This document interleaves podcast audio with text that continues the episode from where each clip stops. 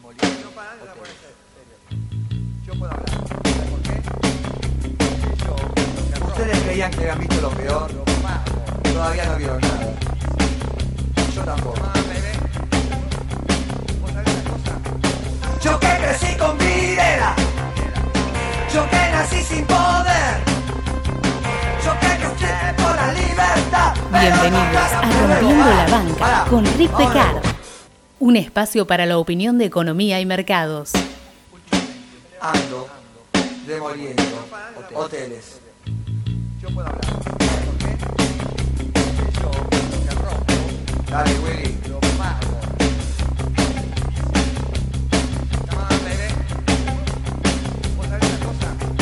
Yo que crecí con Videla. Yo que nací sin poder. Por la libertad, pero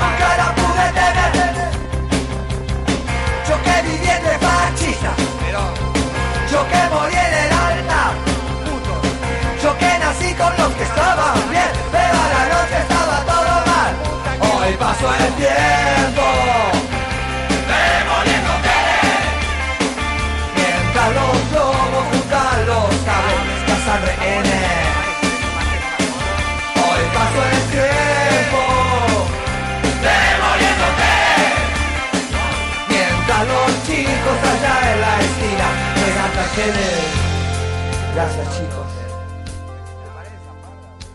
Cuando era muy chico, pero muy chico, eh, creo que antes de dedicarme, que me empezaran a enseñar matemáticas, para hacer una idea, así que era extremadamente chico, eh, a, mí me gustaba leer mucho. Mi abuelo siempre se reía porque decía, te llevamos a la juguetería a comprar algo y no querías nada, y ibas al lado y querías un libro. Y mm, la primera vez que leí sobre algo que me llevó a darme cuenta qué tan poderoso por un lado y erróneo por el otro eh, es el fanatismo dogmático. Es que una vez estaba leyendo un libro y al pasar, tenía una biblioteca grande, pero una biblioteca de adultos, yo vivía en la casa, vivía con mis abuelos, me criaron mis abuelos, y entonces, qué sé yo, leía lo que yo tenía por enésima vez y después iba y buscaba algún libro, nadie me decía que podía leer y que no, entonces terminaba leyendo cualquier cosa para adultos. Y en un libro al pasar decían, hacían referencia a una quema de libros. Y dice, ¿cómo alguien puede querer quemar un libro? Es una locura. Em, entonces le pregunté a mi abuelo me dijo, sí, a lo largo de los, del tiempo, la historia, algunos han eh, quemado libros por una razón o por otra. Me pareció una monstruosidad total y eventualmente con el tiempo este, eh, me enteré exactamente cómo había sido. Y siempre fue igual accede al poder alguien extremadamente dogmático que piensa que es el salvador, aunque vos no lo hayas buscado, aunque vos no lo hayas querido como ciudadano, eh, no lo hayas pedido, no lo considerás necesario, lo que sea, el tipo se autonombra el salvador del reino o la patria y dice todo empieza conmigo. Todos los demás están equivocados, entonces en los casos más extremos en la antigüedad directamente empezaban a quemar libros. ¿Por qué? Básicamente porque los contradecían. Si viviéramos hace 100 años, el presidente argentino estaría pidiendo que quemen las obras completas de Keynes. Entonces, los nazis quemaban libros políticos o escritos por judíos o sospechados de afiliación judía, pero ahí había un componente específico contra un grupo de gente. En realidad, la peor quema de libros es la que es de dogma puro. El dogma puro es, por ejemplo, un sultán en un momento que dijo, si, es info- si un libro contradice al Corán, no debe existir. Y si no contradice el Corán, es preferible el Corán. Así que quemaron absolutamente todos los libros, menos los Coranes. Eh, en la antigua China hubo un emperador, un rey, qué sé yo, que dijo, la historia empieza conmigo. Agarró y quemó todo. Todo. A tal punto quemó todo que la gente se olvida que ciertos libros, como El arte de la guerra, eh, aparecieron, se redescubrieron como los rollos del Mar Muerto, los encontraron en un momento determinado, porque la que- las quemas en la antigüedad eran tan masivas que se perdían muchos libros.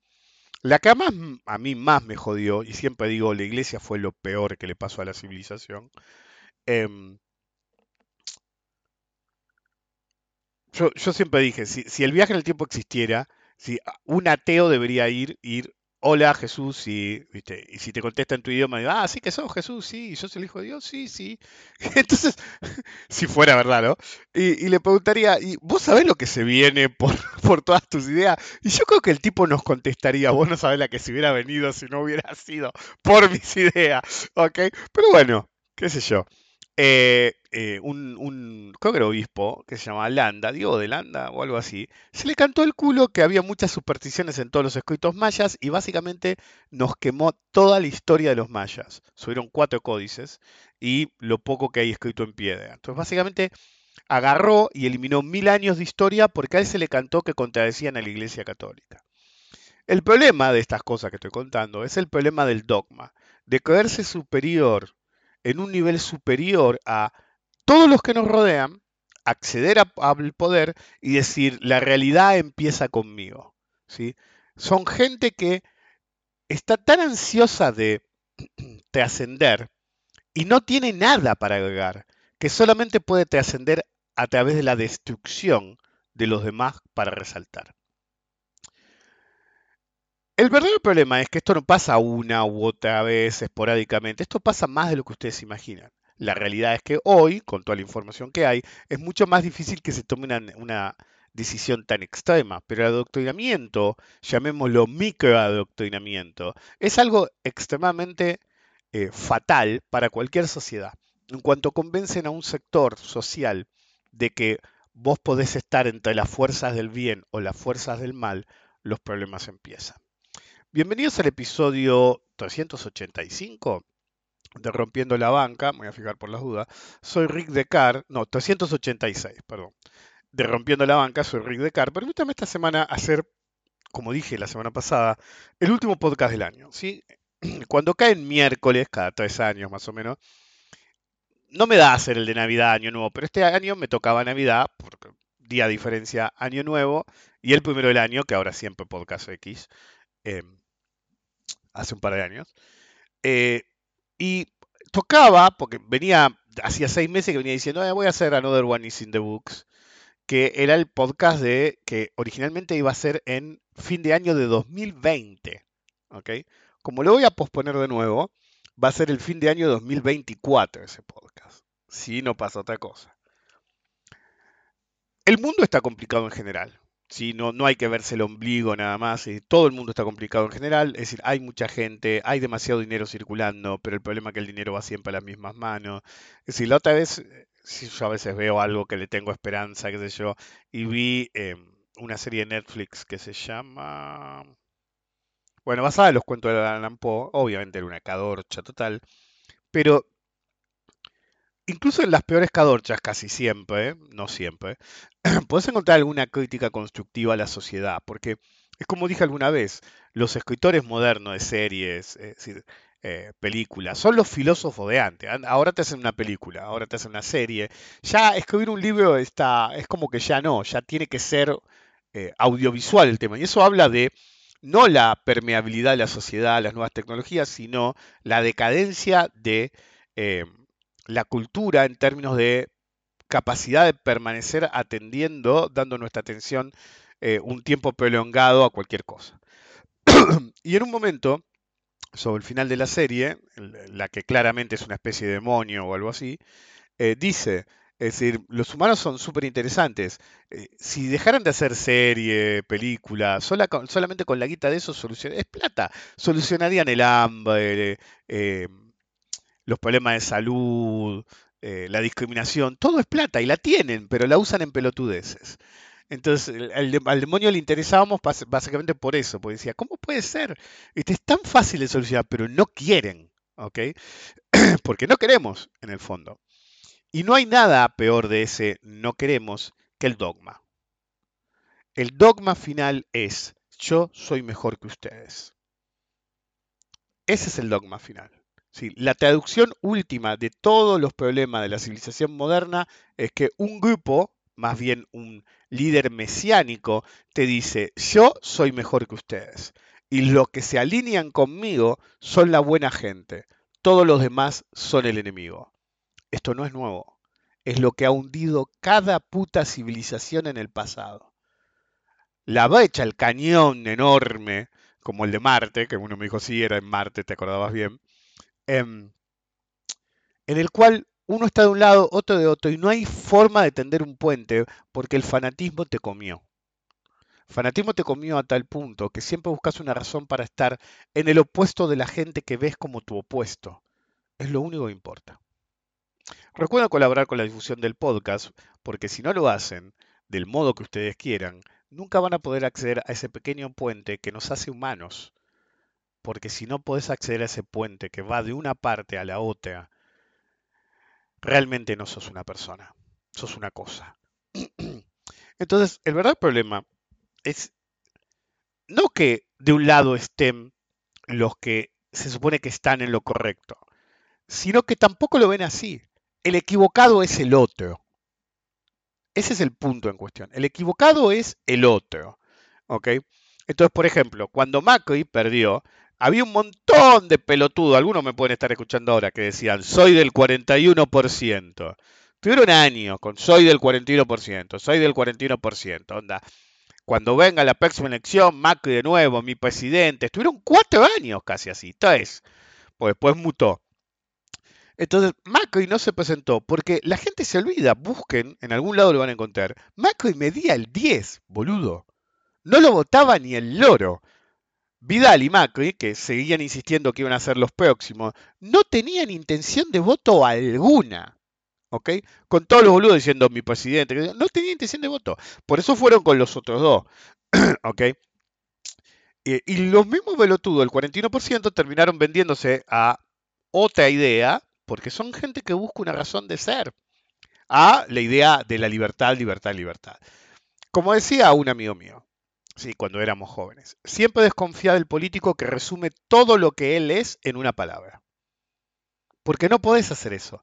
Ese reduccionismo extremo no tiene sentido. Si vos podés decir yes we can, no vas a cambiar nada ni vas a poder hacer nada. Síganme que no los voy a defraudar. Lo siguieron y defraudó a todo el mundo.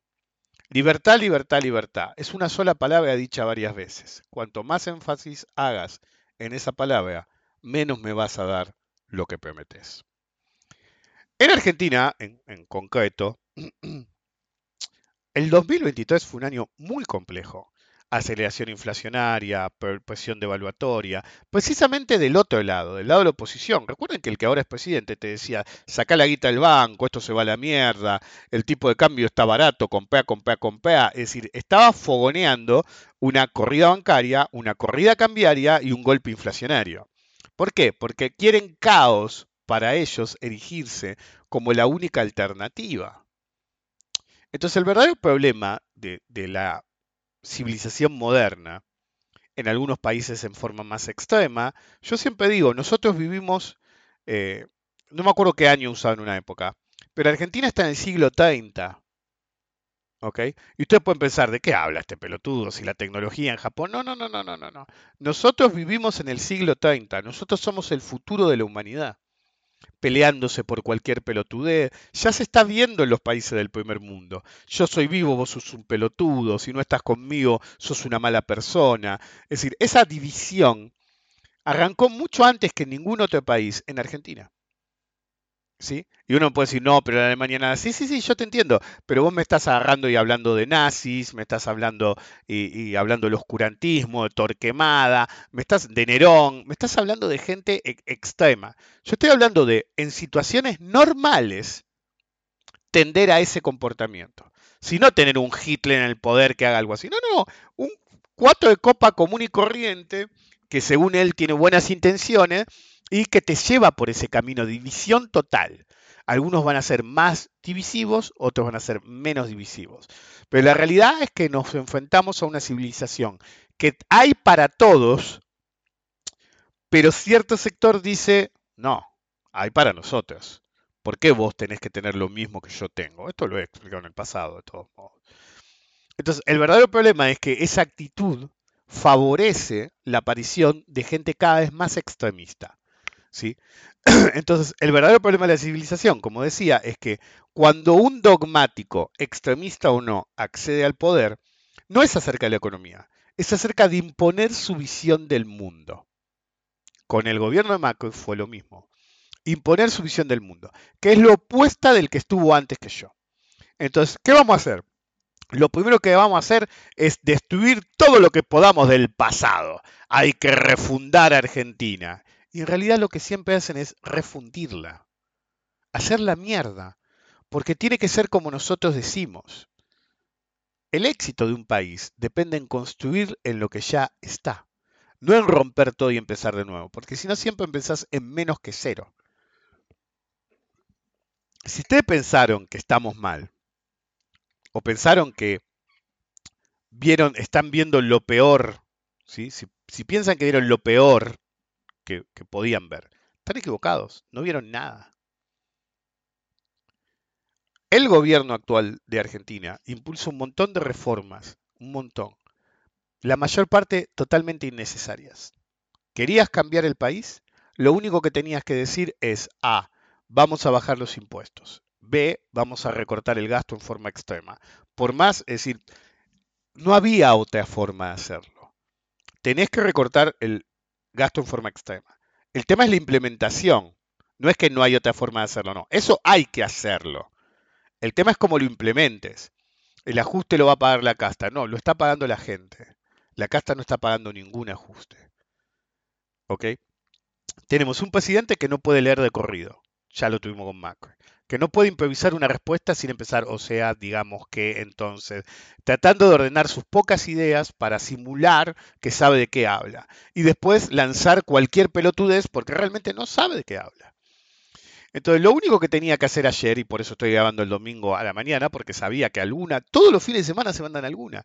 Es decir, si voy a hablar de algo puntual sobre el gobierno, ¿sí? Tengo que hablar el domingo a la mañana, porque se mandan, es decir, no descansan, boludo. Si ustedes pensaron que vieron lo peor, no vieron nada. Los tipos no descansan, llevan 20 días en el poder, menos de un mes, en todo caso. Y todo el tiempo mandando fruta rancia, boludo. La mayor parte de lo que le están haciendo creer a la gente que es necesario es totalmente innecesario y absurdo que los jueces tengan que vestir toga y darle con un martillito. Es decir, la libertad, yo te creo que digas, a partir de ahora todos se visten como se les canta el culo o sin ropa y nadie los va a arrestar. Entonces, si el juez quiere ir en culo a dar eh, doctrina de ley que lo pueda hacer. Ahora, si vos le decís se tiene que vestir de tal modo, estás sacando libertad.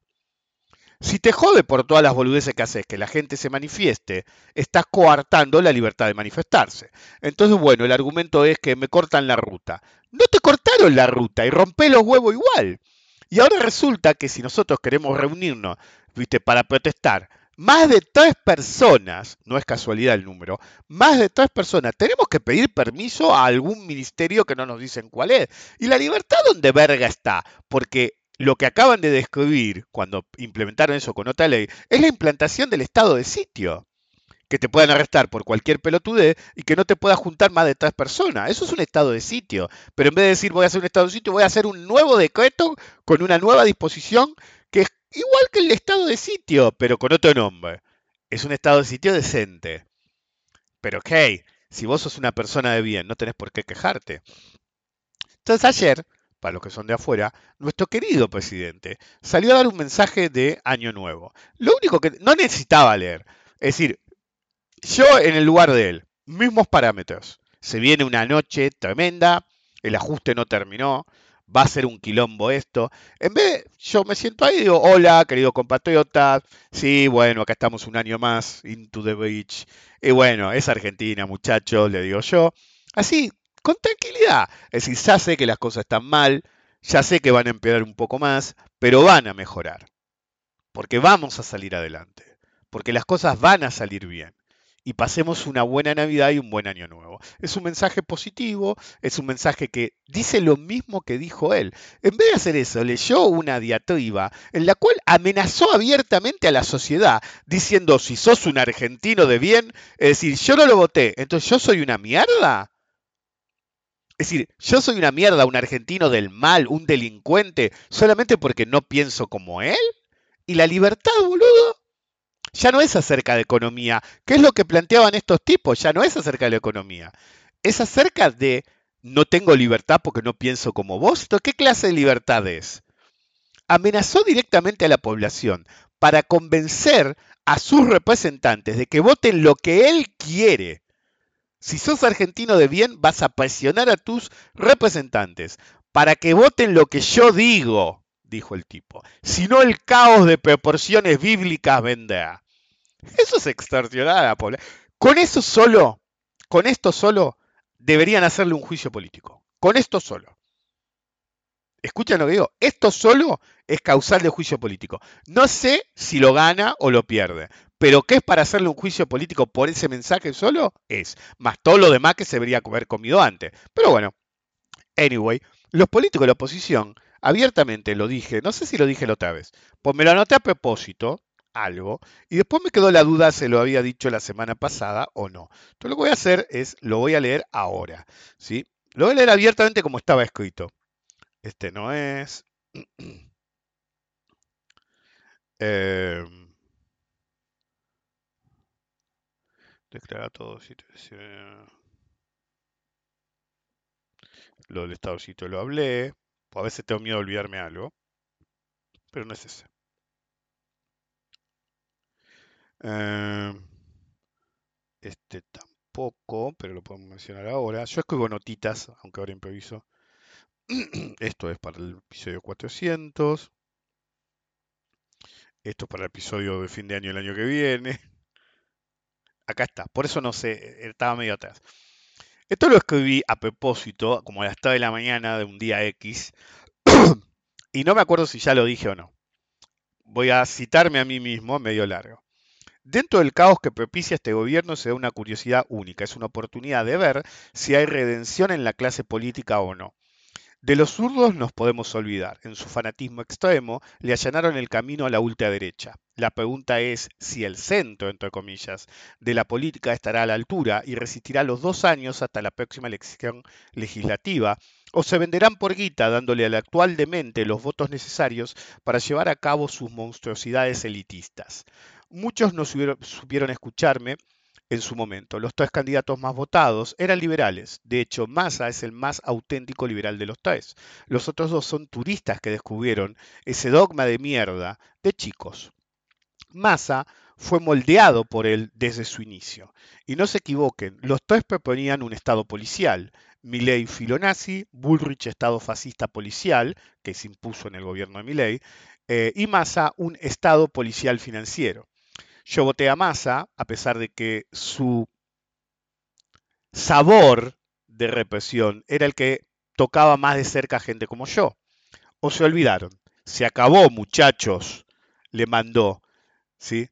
Moneda digital vigilada, persecución a operadores de dólar, usar la FIP como instrumento de persecución, prisión efectiva, si evadís, si haces esto, si haces aquello. Pero es una represión a gente de más dinero, no la represión física a la libertad de expresión. De hecho, Milley atacó el plan Bullrich, que es el que se usa ahora, como una implantación de una dictadura y cagarse en la ley. Vienen tiempos oscuros. Tanto si le permiten hacer lo que quiere, como si la clase política está a la altura y se produce un caos de, de no gobernabilidad, es el momento exacto para que el sector político demuestre si está a la altura de las circunstancias o no y un posible punto de redención. Eso lo leí todo. ¿Ustedes vieron a nuestro presidente capaz de leer así? Yo escribí esto hace semanas. Por eso no sabía si lo había dicho la semana anterior o no. Por ahí sí, por ahí no. El punto es, ese tipo no puede leer. Ustedes se creen que fue la primera vez que leyó eso. Leyó eso. Lo leyó tres, cuatro, cinco, diez veces. Es una grabación. Eso quiere decir que hasta por ahí hubo más de una toma. ¿Ok? Entonces, y esa fue la mejor toma. Si el tipo no sabe leer, si me acuerdo que una vez Maradona dijo de Macri, yo leo, yo todo segundo año o algo así, dijo de secundaria y leo mejor que Macri, dijo el chabón. Y tenía razón cuando estaba repuesto, ¿no? Pero ese es, el, eh, ese es otro problema, es una cuestión de que eh, realmente no tiene contenido, necesita que alguien se lo escriba. Esas cosas no las escribe, las autoriza o no. Pero el verdadero problema, ¿sí? Porque realmente ese es el problema, de clase, no es un problema menor. Pongan el ejemplo del otro día de la fiesta a la que fuimos con los padres del jardín. ¿sí? Como contracara de todo lo demás. ¿sí? La gente fue a pasarla bien, no a romper las bolas. En el otro lado, ¿La, la fiesta es positiva? ¿Todo por la familia? Nah, yo he estado en reuniones así. Mejor supurar odio, hablar de pertenencia, estos negros de mierda, son los culpables de todo, viste, así, ¿y qué hacemos? Viste, che, ¿cómo evadiste tal cosa? Esas son las reuniones de los ricos. Todo odio. Ya lo decía Luca, un desclasado de clase alta. Mejor al boliche de la esquina tomar una ginebra con gente despierta, eso sí que es Argentina. Un mamá, papá, un mamá, decía el chabón. Y tenía más sentido que las boludeces que te dicen la gente de, que tenemos acá, boludo. Es decir, yo a veces leo lo que me escriben, las justificaciones que me dan a cosas que digo, y yo digo, boludo, ¿se escuchan antes de hablar? ¿Piensan antes de hablar? Es decir, una de las razones por las que insisto que si ustedes pensaron que vieron lo peor, todavía no lo vieron, tiene dos factores. Uno es que todas las medidas que se han tomado en los últimos tiempos son extremadamente inflacionarias. Pero la inflación no la ves de un día para el otro, nunca. Eso no pasa nunca. No es de un día para otro, ¿ok? Eso es clave. Normalmente es un proceso inflacionario. El proceso inflacionario va a pegar del todo en enero y febrero. Entonces, cuando el proceso inflacionario pegue de todo y de todos los modos posibles, lo que van a tener es que algunos que consiguieron ventajas al aumentar, de golpe van a ver que ya no tienen tantas ventajas porque el resto de los sectores están aumentando también. Como dije el otro día, el precio más atrasado de la economía no es ninguno que esté en una góndola o en un servicio, es el salario. Y prácticamente en muchos sectores ni siquiera están amagando a la recomposición salarial después de un golpeteo de más de seis años del el nivel de salario. Entonces, todos hablan del salario, del salario per cápita, qué sé yo. ¿Qué nos dijo nuestro querido presidente ayer? Ya no es Alemania en 35 años. Ahora hay que aspirar a ser eh, Irlanda en 45 años. Es decir, el energúmeno este nos está diciendo que se necesitan 45 años para que esto sea medianamente viable según sus parámetros. Yo les recuerdo que hace 20 años, en una de las crisis mayores de Estados Unidos, el país se prendió fuego mal. Y si bien tardó el proceso, meses después la situación se había aclarado y la situación era mejor. Este tipo fogonea la inflación. Hoy le decía a mi mujer en la mesa, llega un punto que el asociado de CAR ya no funciona más. Es decir, yo no levantaría el teléfono a, mi ley, porque ya no es de economía, es claramente acerca de dogma. Entonces, el tipo no quiere arreglar el país, el tipo quiere imponer su visión del mundo, porque mágicamente, en su realismo mágico, su visión del mundo siempre crea riqueza. Yo estoy seguro que si hacemos tal cosa hay una luz, si me votan, si hacen lo que yo digo, si delegan sus funciones legislativas en mí, si aprueban ciegamente cualquier cosa que yo diga, a Argentina le va a ir bien. Ok. El problema del dogma absolutista es este. ¿Y si estás equivocado? Digamos que te creemos que realmente estás convencido, porque yo creo que realmente está convencido que va a funcionar. Ahora, la falta de visión, la inflexibilidad intelectual de pensar que por ahí no funciona, la falta total de un plan B, de tratar de arreglar una situación si realmente. El tipo está prendiendo fuego el país. Vos podés decir, es culpa del anterior, todo lo que quiera, pero el que está liberando todos los precios es él. Pero ni siquiera su plan, era el plan de Bullrich, que era un plan extremista hecho por un tipo que de legislación no sabe un carajo, Federico Sturzenegger, un hijo de recontra remil putas, un sorete viviente, uno de los más nefastos que dio Argentina, que cada vez que pasó por la administración pública hizo un quilombo atroz, prendió todo fuego y después se fue haciéndose el superado. Y siempre hay un pelotudo que lo llama de nuevo. ¿Por qué? Por dogma. Ah, pero a él no le fue mal, lo que pasa es que no entendieron lo que él quería hacer. Bueno, y ahora, ni siquiera de economía, hizo una ley, él diseñó el DNU ese pedorro, de hecho era para Patricia Bullrich si ganaba, que prácticamente quieren meter el dedo en absolutamente todo. Piensen de nuevo, el DNU de mi ley ¿es liberal? Para nada. Regula prácticamente todo lo que puede.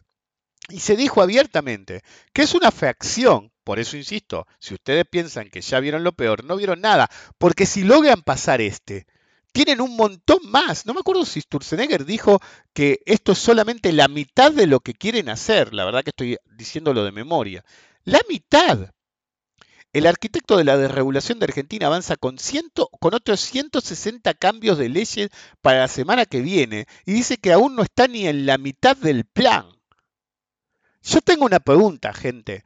¿Por qué este tipo está haciendo legislación? Si es un economista pedorro que fracasó como economista. ¿A quién carajo se le ocurre? Ok, tenemos un presidente que sale al balcón a saludar y no hay nadie. Y ellos mismos publican la foto. ¿A quién verga saluda? ¿Al farol que está enfrente? ¿Al farol que está enfrente? Dicen, bueno, algunos dicen estatización de deuda, pero realmente no lo es. Vamos a eh, emitir un bono por el tema de la deuda con los importadores. Sí, sí, vamos a emitir un bono que se llama bono por la, ¿cómo era? Por la reconstrucción de una Argentina liberal. ¿Ok? Eh, a la mayor parte de la población le chupa un huevo tu idea de una Argentina liberal. Ganaste con el 56%, no con el 80%. ¿Ok? Y la aceptación que tiene en este momento es bastante baja a medida que se los está cogiendo a todos. Entonces el BOPEAL, ahí lo encontré, bonos para la reconstrucción de una Argentina libre. ¿Ok? Éramos más libres antes. De hecho, podíamos quejarnos más, podíamos manifestarnos más, podía llegar vos al voto eh, popular y después a la presidencia. Entonces, la realidad es esa. Bueno, el bono solamente eh, lo suscribieron 68 millones de dólares, que es menos del 10%. ¿Por qué? Porque el tipo emitió el bono a la par. ¿A quién le interesa tu bono a la par? ¿Solamente para comprar dólares? Y se supone que tenés que sacar el cepo. Ah, ok, van 20 días. Le metieron la mano en el culo a todo el mundo.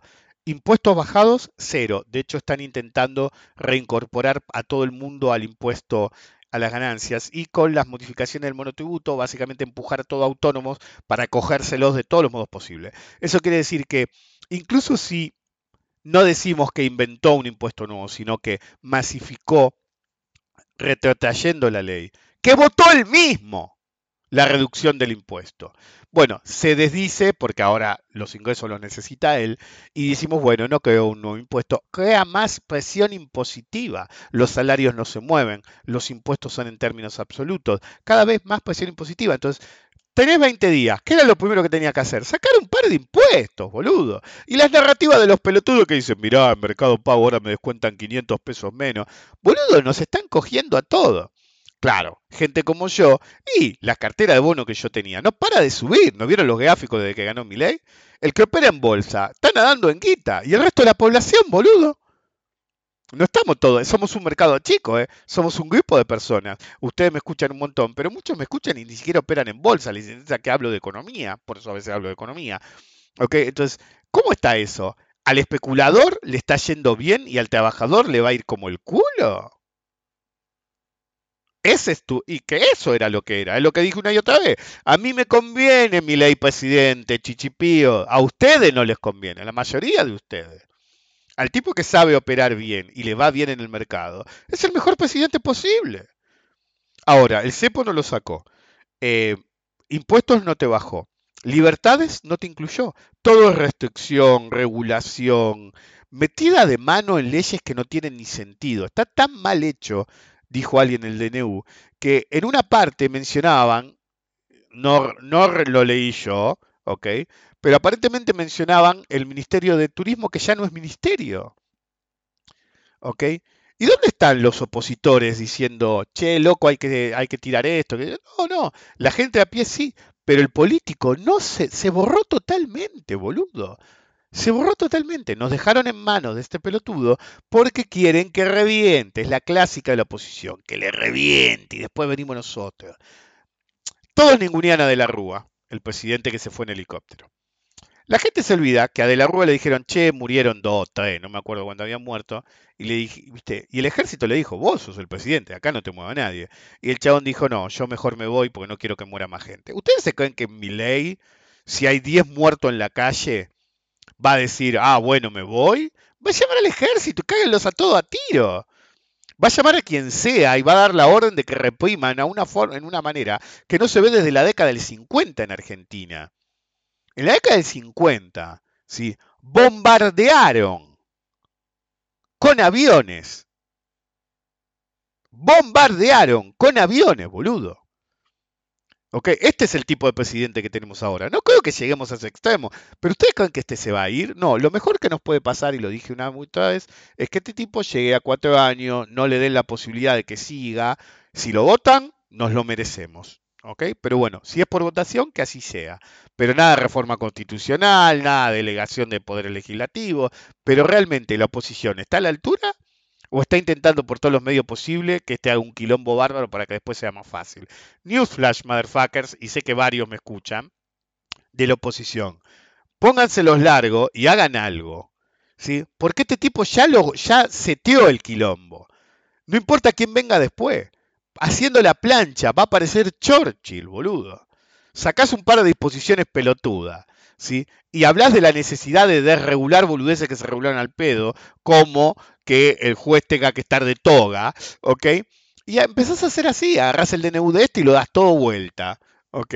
Si se aprobó, obviamente. Y todas las regulaciones que van para atrás. Y quedas como el superestadista, boludo. Pero están todos borrados. Y ese es el tema. Y los medios afines, por ejemplo, Clarín siempre te hablaba de la hiperinflación y del caos. Y la otra vez dijo, qué precios locos, ¿eh? Sí, hasta graciosamente lo dijo. La situación es un descontrol y todos usan narrativas light que dicen, no, no pasa nada. Yo, está bien, la luz al final del túnel. Extorsiona a la población. ¿No podemos estar peor? Sí podemos estar peor. Porque se supone que vienen más regulaciones, más cambios. Lo que no viene son baja de impuestos. Que el Estado te saca el pie de la cabeza como decía el otro pelotudo, que el ajuste lo pague la casta. Es decir, todo lo que se suponía que nos iban a dar, todas las libertades que te iban a dar, no va a pasar, porque no es del dogma liberal. El dogma liberal, como el dogma comunista, es una dictadura. Puede ser una dictadura abiertamente o en los papeles, ¿ok? Básicamente en los hechos, ¿sí? Pero el hecho persiste control poblacional, estado policial, coartación, coartamiento de libertades, em, extorsión a la población, amenazas a la población. Eso es lo que hacen los liberales. Los liberales agarran algo que es ficticio, una construcción teórica de unas mentes calenturientas que surgieron gracias a la ausencia de un Estado liberal y te quieren implantar esa idea dentro de su fanatismo ideológico el liberalismo no funciona. Las únicas veces que se intentó aplicar liberalismo, las civilizaciones que lo hicieron cayeron. Una fue la antigua Mesopotamia. Directamente se derrumbó con las ideas liberales. Es decir, porque cada vez que los ricos tienen suficiente poder para imponer una agenda, es un tiro en el pie. Es como dije el otro día, es el personaje de Capusotto en el que los tipos iban a un planeta, eran todos ricos, traían los constructores, los pobres ni bien construyeron se fueron y se morían de hambre porque nadie los podía atender. Pero murieron con una sonrisa, ¿eh? Y los pobres siguen viviendo. Y van a vivir muchos años más. Había una frase despectiva en una época que se decía en Estados Unidos que decía, Dios debe odiar a los, eh, amar a los idiotas. Y cuando vos preguntabas por qué, por qué hace tantos, y básicamente da a entender que vos sos un idiota. Dios debe amar a los pobres porque hace tantos. Y en realidad es mentira. Satán, si existe, odia a los pobres y usa a los ricos como instrumento de tortura hacia ellos. Si vos tenés más plata que otro, no te hace mejor persona. No te hace más inteligente tu opinión no vale más solo porque tengas más dinero. Lo que se viene es tremendo en Argentina, en el mundo en general, pero en Argentina va a ser muy denso. Por eso digo, tómenselo con calma. Las cosas que se vienen en Argentina son tremendas. Es decir, sobre todo por una narrativa permanente en la cual eh, desde el lado del poder te dicen, haces lo que digo sin cuestionar, lo cual es la antilibertad, o viene el caos y todos los aplaudidores te van a insistir, ah, bueno, sí, porque hay que apoyar, te cerraste el culo cuatro años y te venís a quejar ahora y rompés las bolas en 20 días. Eh, y te lo dicen a todos. Yo nunca me cerré el culo. Eh. Yo bardeaba a todos. Si había que bardear, bardeaba. Si no había que bardear, no. Es decir, no hay guita para Argentina en el exterior y no la va a haber. ¿Por qué? Porque tenés que negociar y no estás negociando, estás diciendo mi ajuste va a ser más severo del que vos me pediste. Entonces, ¿por qué te van a dar plata? ¿Por qué? Entonces, medicina paga, tarifazos, etcétera, van a pegar en enero. Y algunos dicen, no, porque es un, un, overshooting, después la inflación va a bajar. ¿Y cómo vas a saber que va a bajar? Porque otros van a pedir lo mismo, van, van a pedir incrementos. La inflación de enero, yo no sé qué número les van a tirar, pero oscila entre 160 y 200%. ¿Escucharon lo que dije? La inflación de enero va a ser de 160 a 200%. La de eh, diciembre, 60, pónganle. Tal vez, solo tal vez, en abril baje un poco la inflación. No importan los números que les digan. ¿Quieren saber la inflación? Agarren las cosas que más consumen, anoten en un papelito, hagan una planillita y calculen su inflación. Porque es un puto número y a vos la que te tiene que interesar es la tuya. Si, si consumís X, es decir, ni siquiera hagas la cuenta, vos normalmente uno compra más o menos lo mismo. Guardá los tickets del supermercado y hacete un índice tuyo y te vas a dar cuenta que siempre va a ser diferente que el índice que maneje el INDEC. Cada uno tiene su propia inflación. Si no alquilás, no te afecta, pero es parte de la inflación. Si tuviste que comprar una rueda de un auto, ¿sí? Y, y te subió dramáticamente, esa inflación te toca y no todos tenemos que comprar rueda de auto todo el tiempo. Cuando a Caballo no le bajaba la inflación al principio y quería bajar las expectativas, había tocado el índice inflacionario había, por ejemplo, incluido neumáticos, que era un rubro que casi no se movía porque la, baja de consumo era tal que nadie compraba ruedas. Entonces así artificialmente intentó imponer una idea de inflación diferente a la que era en la realidad. Entonces, eso los políticos y eh, eh, los, economistas políticos, lo que hacen política económica, Siempre van a hacer esas cosas para tratar de influenciar el humor de la población y las expectativas. Yo prefiero decir la verdad. Para mí la gente siempre está preparada para la verdad. Pueden ser negacionistas, la verdad. Vos podés decirle la verdad en la cara y el tipo te puede decir, la, la, la, la, la, eso no. Mi ley es un genio, la libertad, aguante el león. ¿Ok? Pero vos le dijiste la verdad. ¿Ok? Si el tipo no la quiere entender, ¿no? es asunto de él. Move em, pero de ahí a mentir, ¿Cuál es el punto? Me parece que, que, Twitter este, pone soy macrista, no vale mentir, digo mentir y pone no vale mentir, no sé qué significa pero parece goda, parece que pusieran los 10 topics en base a lo que digo. Em, el punto es, la situación se va a deteriorar, porque el, no es un plan económico, yo quiero que quede claro, esto no es un plan económico es un plan dogmático en el cual quieren meter la cuchara en cada ley y se les cruce. Algunas que no tienen sentido alguno. Si algunas regulaciones que no tienen sentido alguno, ni eliminarlas ni dejarlas, no pinchan ni cortan. Lo que acá había que hacer desde el momento uno era revisar totalmente la estructura impositiva argentina, revisar el carácter de la relación Banco Central eh, eh, eh, Tesoro.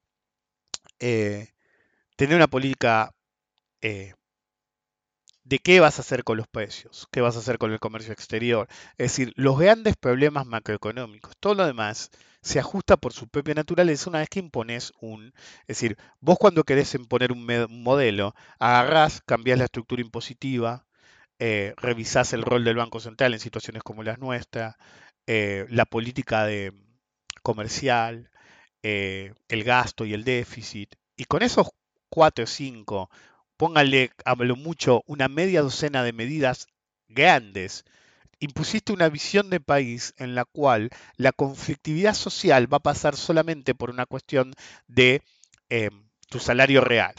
Y como muy poca gente realmente piensa en el salario real, lo que agarras y metes un aumento de salario, entonces la ilusión monetaria va a aplacar los ánimos y tenés tiempo de seguir imponiendo todas las voluntades que quieras, pero de a una.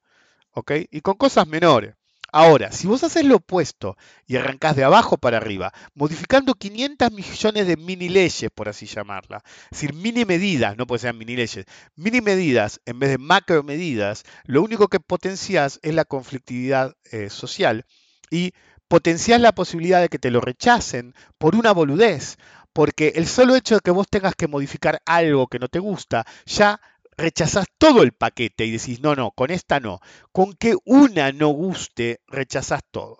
Claro, puede pasar que lo hagas a propósito para decir no me dejen gobernar y tratar de forzar una situación no democrática. Puede ser, no les doy tanto crédito de todos modos, pero lo que queda claro es que Argentina tiene un presidente que no quiere arreglar el país, quiere imponer su visión del mundo. Y eso hace que si ustedes creen que hoy vieron lo peor, para nada, ni ustedes ni yo vimos lo peor. Y el otro día, ¿sí? le dije a mi mujer, eh, y yo le, había, yo le decía a todo el mundo, yo veo que nadie se da cuenta de las consecuencias de este tipo. Y le decía, ni vos. Y ella me decía, ¿cómo? ¿Me estás ninguneando? ¿Qué sé yo? La entiendo.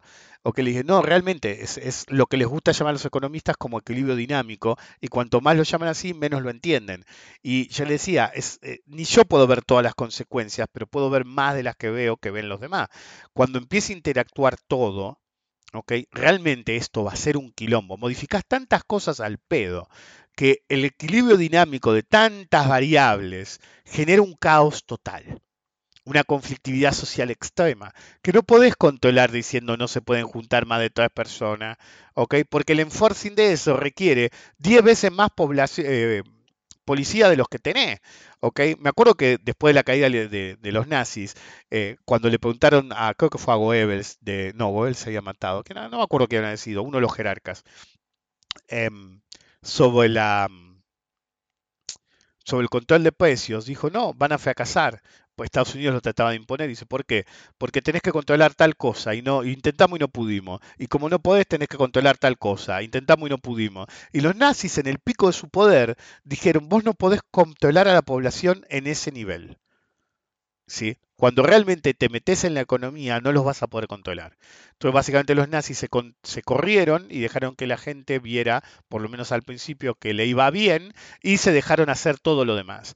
Pero cuando te metes con la política abiertamente, no los vas a poder controlar. No vas a poder controlar quién sale a la calle o no. Tu problema no es que salga la CGT a la calle. Tu problema son que a veces a la noche salen tres pelotudos con una cacerola. Y un día no van a ser tres pelotudos, no van a ser, van a ser un millón de pelotudos y ahí es donde estás hasta las bolas. Entonces, la abuela de mi mujer me decía en la, mesa hoy, me dice, bueno, pero ¿hasta cuándo va a aguantar la sociedad? Y la sociedad, se, le digo yo, se volvió muy dócil. Mucho TikTok, mucho putear en Twitter. Antes salían, agarraban un palo y empezaban a romper todo. Eso pasó. Y como pasó, la gente se deja coger mucho. Entonces yo no sé hasta cuándo va a durar o no todo este quilombo. Lo que sí les puedo decir es que se vienen tiempos oscuros, porque les voy a dar un solo ejemplo. El tipo es tan pelotudo y tan eh, revanchista, por así llamarlo, el presidente, que la otra vez decía, ah, porque nos dejaron 16 mil millones de deuda de IPF, qué sé yo, no, el que te la dejó fue Alberto. Creo que llegó a ser Alberto. Durante la pandemia, o antes, por ahí no fue él, había que, había un juicio, es decir, el juicio te lo está haciendo Repsol. Alguien compró los derechos de juicio. Cuando alguien compra los derechos de juicio, perder es casi imposible, vieja. Así no va. Sobre todo si compensaste a la persona del original. Si vos expropiás una compañía, la pagás y la persona a la que le pagaste la compañía vende los derechos de juicio, básicamente el juicio lo tenés ganado. Porque demuestra que la persona que fue expropiada se sintió satisfecha y solamente quiso hacer un mango más y no iba a hacer juicio él. ¿Ok? Es casi imposible perder un juicio eso. ¿Qué hicieron esto? Buscaron un estudio pedorro que no tenía nada que ver, el que ofreció hacerlo por menos guita, que no tenía nada que ver con nada, que no tenía experiencia alguna en eso en concreto, le dieron y hasta hubo días que no se presentaron, boludo. Yo me acuerdo que salió la noticia Argentina, no presentó lo que tenía que presentar. Claro que lo perdieron. Pero no fue Kisilov. De hecho, yo me acuerdo cuando la misma gente que te dice esto dice Kisilov, qué pelotudo. Pagó tanto por Repsol eh, por IPF y ahora vale la mitad. ¿Por qué no lo buscan en internet? Había bajado IPF a los pavotes, qué pelotudo que si los pagó el doble de lo que vale. Ahora es el pelotudo que pagó de menos. No, pagó lo que valía en el momento y después la acción bajó. ¿Ok? Bajó porque Repsol había vaciado la empresa. ¿Sí? Básicamente no hacía nada, por eso se expropió. Y después con la administración pública se convirtió en lo que es ahora, explotación, IPF energía, IPF gas, te tienen de todo ahora, de nuevo. Entonces, ¿qué viene este pelotudo a decir? No, es culpa de Kisilov. Entonces le vamos a poner impuesto a todos los ciudadanos que se llame tasa Kisilov. Para que todos sepan por culpa de quién tienen que pagar. Entonces, sos tan pelotudo, tan pelotudo, que suponete que lo pones. Y suponete que el bono perpetuo que querés dar no se defoltea.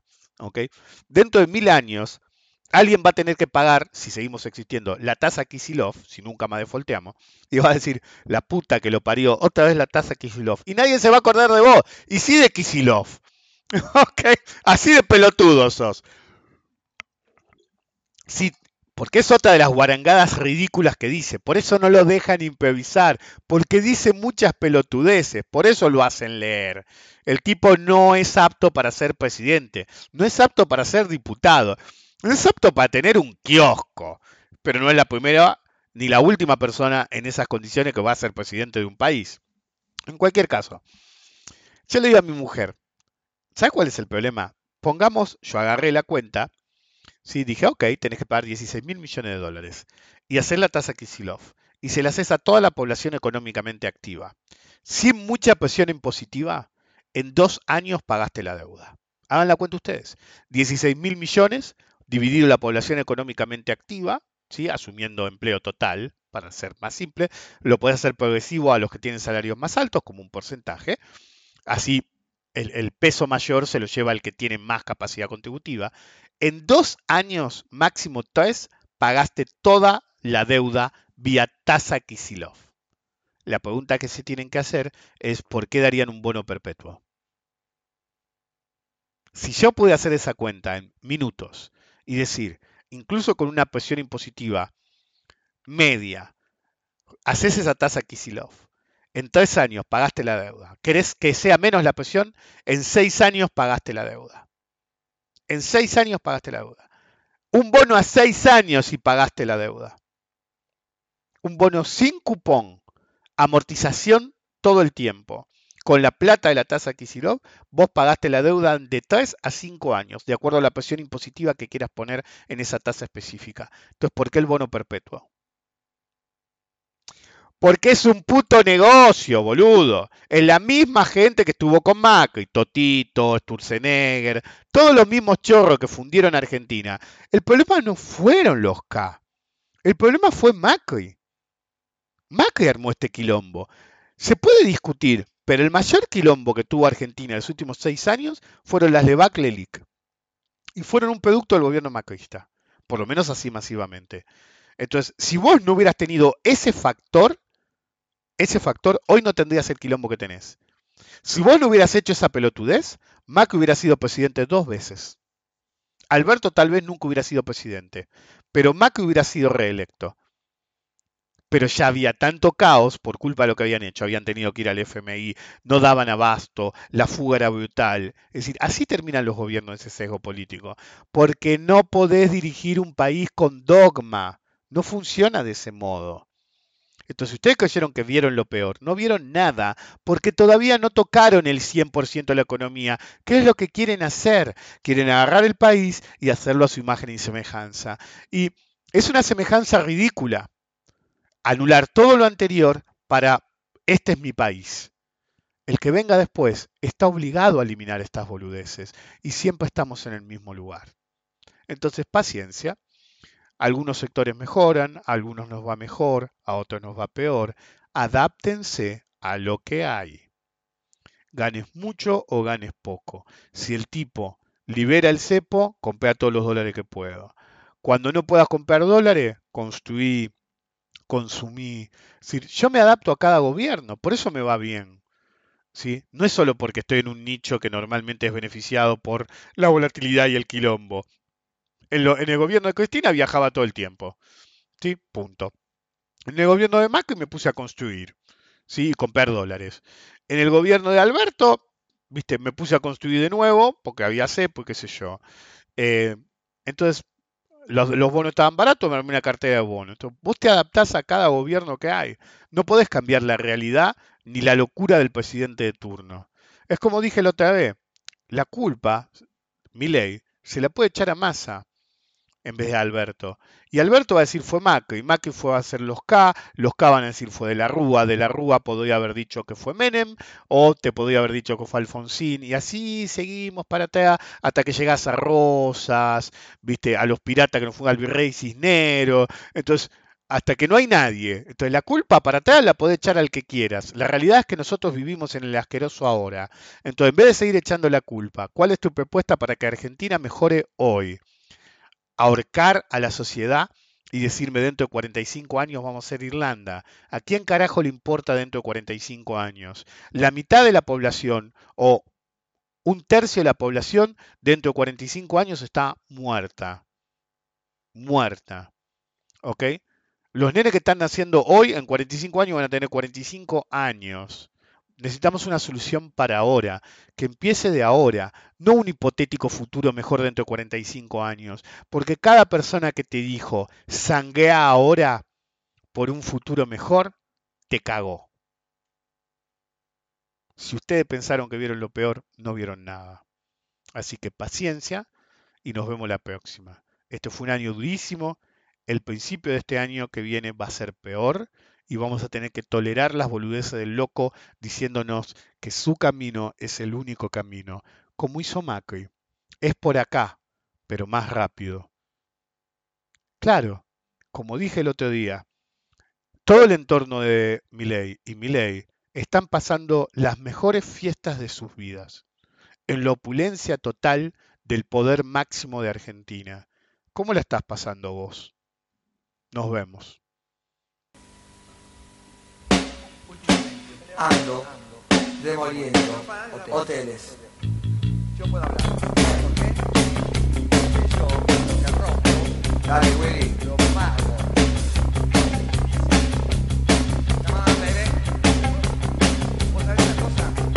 Yo que crecí con Videla, yo que nací sin poder, yo que luché por la libertad,